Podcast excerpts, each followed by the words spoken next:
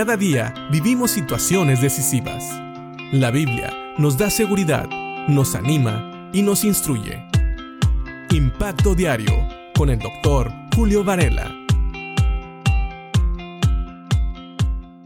Cuando nosotros vemos el televisor, vemos los famosos comerciales.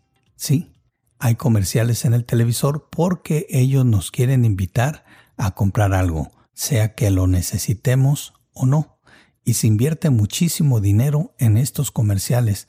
Hay algunos que han costado una fortuna, especialmente cuando se pasan durante eventos deportivos importantes. Y sabes, muchos de esos comerciales tienen éxito y nos hacen desear cosas de este mundo.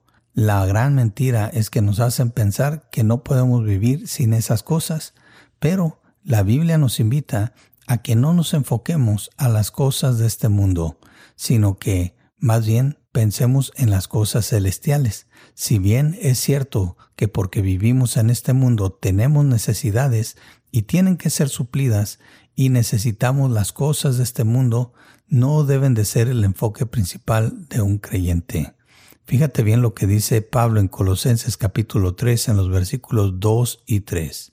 Piensen en las cosas del cielo, no en las de la tierra pues ustedes han muerto a esta vida, y su verdadera vida está escondida con Cristo en Dios.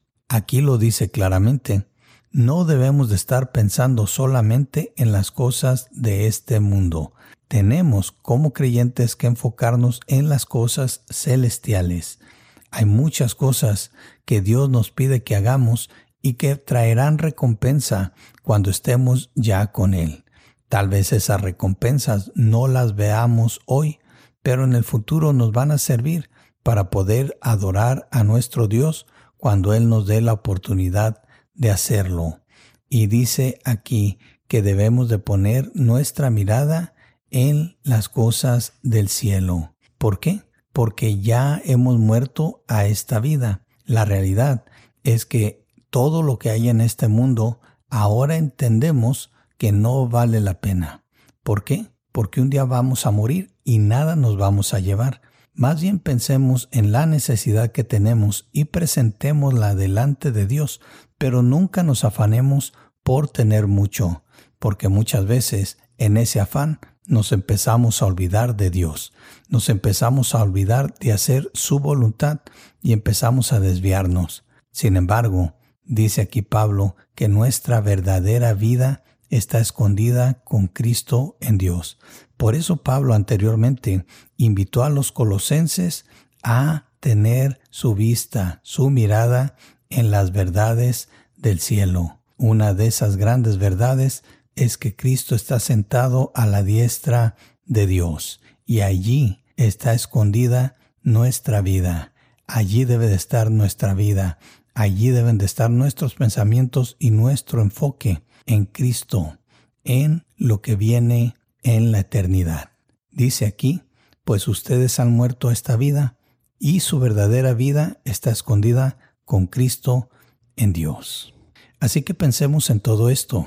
Sí, es cierto, vivimos en este mundo y tenemos necesidades y muchas veces tenemos que pensar cómo suplir esas necesidades.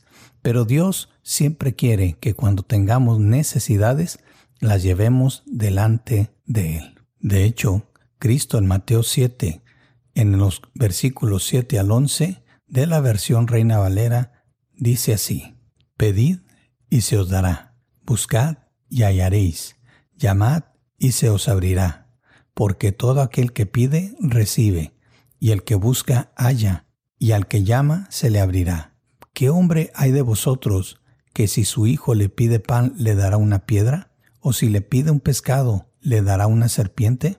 Pues si vosotros, siendo malos, sabéis dar buenas dádivas a vuestros hijos, ¿cuánto más vuestro Padre que está en los cielos dará buenas cosas a los que le pidan?